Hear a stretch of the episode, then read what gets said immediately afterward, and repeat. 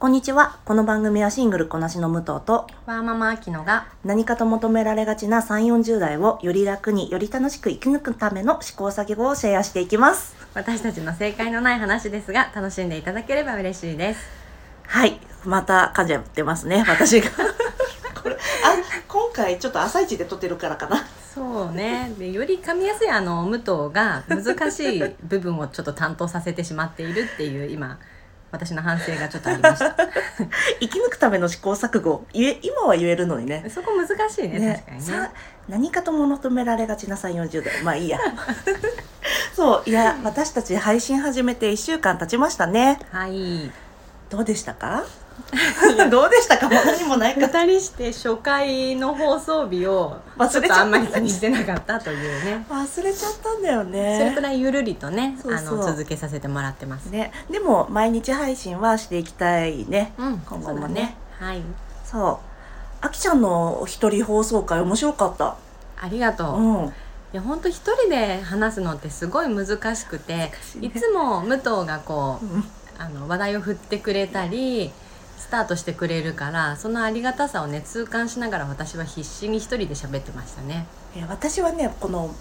人で話してる時はまあ私たちの普通普段の会話も別にさあれだからこんな感じだからいいんだけど、この2人で喋っうん？なんだ？1人で喋ってるとさあのー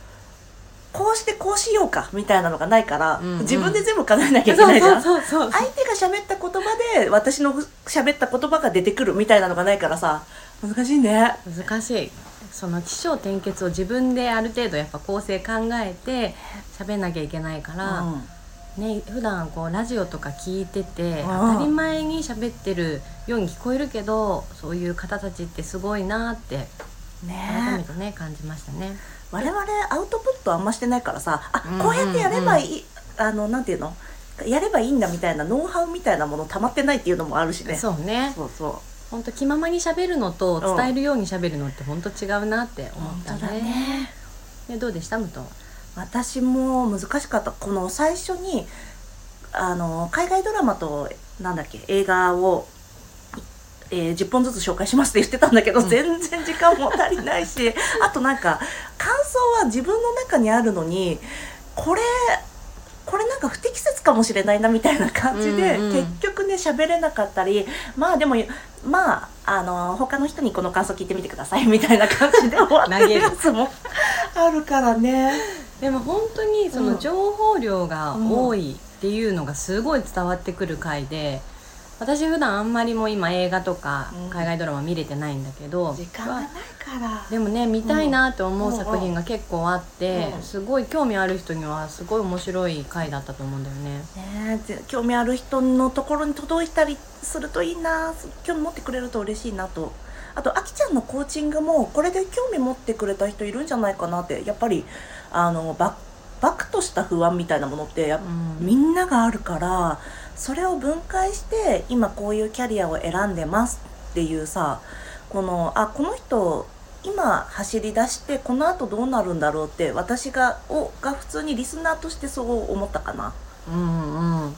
ね、結局そうなんか友達同士の話って不安だよねで終わっちゃってその先に進めないし、うん。まあ、その場はねそういうシェアだけで楽しい場だと思うんだけど、うん。結局やっぱ本気で考えた時にその先のなんか建設的な部分が一番大事だなって思うしそういうのが私個人も好きだったからすごいコーチングはねなんか合ってたんだよね。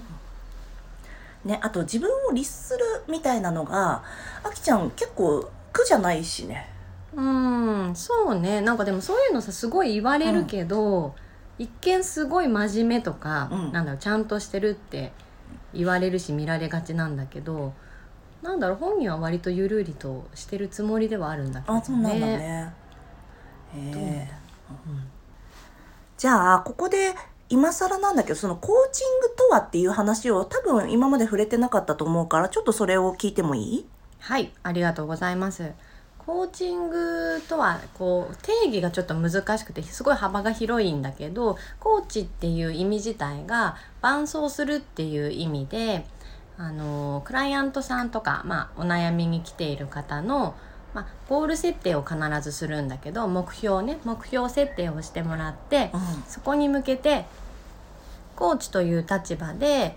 伴走をしてよりその方が早く、まあ、的確にそのゴールに向け到着できるようにサポートをするっていうお仕事なのでうーんまあモヤモヤをまず分析して、うん。じゃあどうしますか？って行動喚起してうん。計画性を立ててっていうところのサポートをするお仕事なんですよね。うん。うん実際に武藤もね受けてもらったんですがどうでしたか、そう私もともとがもともとがあのーストレングスファインダーで内政があるからこの結構自分でチャンクダコーチングの用語。まあコーチングだけでもないんだけど、えーチャンクダウンっていうのがあるんだけどなんだっけ？塊？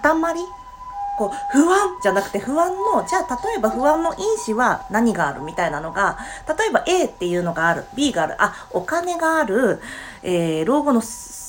お金とか老後の友人関係が不安とか家族がいなかったらどうなるんだとか不安の中身をとりあえず出してみてでそこから一つずつじゃあ今できることは何なんだっていうのをやるの好きだったからだからコーチングもでだけどそれやるの好きなんだけど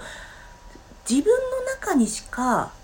結局問いがないあ答えがないんだよね。で答えがないんだけど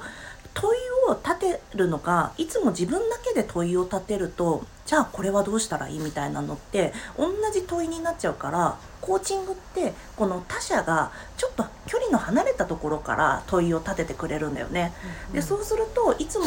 出てこない答えがももともと答えは自分の中にあるんだけど出てきてなかったものが出てくるっていう感じうんうんだからすごくね、あのあなるほどねと思った。まさにねあのすごくありがたいご説明をしていただいて。なんかティーチングとかこうあコンサルか。は答えをこう渡してし渡すっていうところなんだけど、コーチングはあくまでもその当事者に考えてもらう引き出すっていうところになるのですごい自分のことをあの見つめる時間になって、あの自己理解とかあのすごく深まっていいと思うんですよね。うん。まずそこからが行動とかなんだろう次のステップだと思っているのであの自分のことって実は知っているようでやっぱりあんまり分かりきれてないことが多いと思うので、うん。まずはそこがすごく重要だなって思ってます。このあきちゃんは今後女性に対してコーチングあの女性がコーチングとかセルフコーチングをもっと活用してほしいって思う言ってたじゃん、うんうん、それは何に何だろうどういった場面に有用だと思う？私が女性のサポートをしたいなと思ったのは、まあ、私自身今子供がいて子育てとか家庭とかあともちろん自分のこと仕事っていうなんか役割がすごく多い中で女性って人のためにどうしても頑張れてしまう生き物だなっていうのをすごく感じていて、うん。そうなるとこう自分をねついついないがしろじゃないけど後回しにしてしまうっていうところがあるんじゃないかなって思っていてでやっぱりね自分の人生自分が一番考えないといけないっていうのをすごい強く思っているので、本当にそうよね。ねうん誰もサポートをしてくれないので、そね、まず舵取りはやっぱり自分がするためにも、ううん。あのーちゃんと自分とまず向き合う。うん。で、まあ、価値観を知った上で何をがんどう頑張っていくのかどういう未来が理想なのかっていうのは本当に女性こそやっぱりイメージしないといけないなっていうのをすごい思ったんだよね。なんとなく社会規範的にもお家に入っちゃいさえすればもう今はそんな風に考える人は少ないかもしれないけどお家に入っちゃいさえすればまあ夫がえっ、とまあ父兄っていう父と兄って書くけど、うんうん父兄が自分の面倒を見るなり自分の行動を決めるという時代があったようにそのなんて言うんだろうね。この誰かが決めてくれるとか社会のこういうのに自分はハマっておけば OK とか、うん。まあ、もちろんそれがね適してる人自分はそういうのが得意だなっていう人もねいるからそれは全然いいと思うんだけど、うん、でも自分でそれが合ってる合ってないぐらいは分かるといいよね。うんそうだよね、うん。なんか自分の幸せもそうだし自分の存在意義をやっぱ他人に預けてしまうのってすごく危ういと思うので、ねえ。ね、だからやっぱりこれからの時代は特にうん。ちゃんとね女性も自立と言われてますが、うん。じゃあどこまで自分自身自立できてるかなってやっぱ見つめ直すタイミングってすごく必要だと思うんだよね。うんね、今回女性の話で言ったけど女性ができてないできてるっていう話じゃなくて、うんうん。よりあの女性に対なんだろうな女性がそういう役割を求められがちだからっていううん。ところがきっと大きいよね。そうだね、うん。なんかまあね育児も男性が介入してくれるようになってますが、ん。言うてもやっぱ産むのって女性だしそうなんだよ。ね、そこの事実はやっぱ変えられない分、そうんね、なんかどうしても平等とか公平っていうのには限界があるかなっていうのは私自身の実体験でやっぱ感じているので、う。うんそれなら自分をねなんだろう守るためにもうんやっぱコーチングとかうん受けてほしいなって思ってます。ねそう私も自分も内省型だけどコーチングしたことで違うところが見えてきてあ視座が少し上がった感じがしてすごい楽しい経験だったなあれは。うんそれでね武藤のこの行動力そうそう。すごい広がったなってこれ言った方がいいんじゃない、うん。私たちがあのコーチングやった時にあやりたいことなんだろうねって 探してる時にあラジオやろうって言って始めたんだよね。うん。でしかもこそのコーチングのセッションをした帰り道に、えー、とスタンド FM のアプリを落として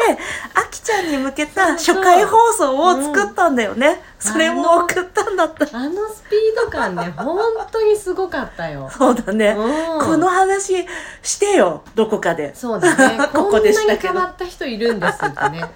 ね。すごかったよねそうそれがまあこのラジオのねこの今後の発展性によるけどでもまあそれがうまいことねなんていうの、うん、こうなったんだよに結びつくといいよね。今がまだ途上だといいね。それが一番まあ楽しいし、うん。ねあのこう頑張れるタイミングだと思うからね。本当きっかけをくれた武藤には本当に感謝だなと思ってます。よかった。私もできてよかったです。うん。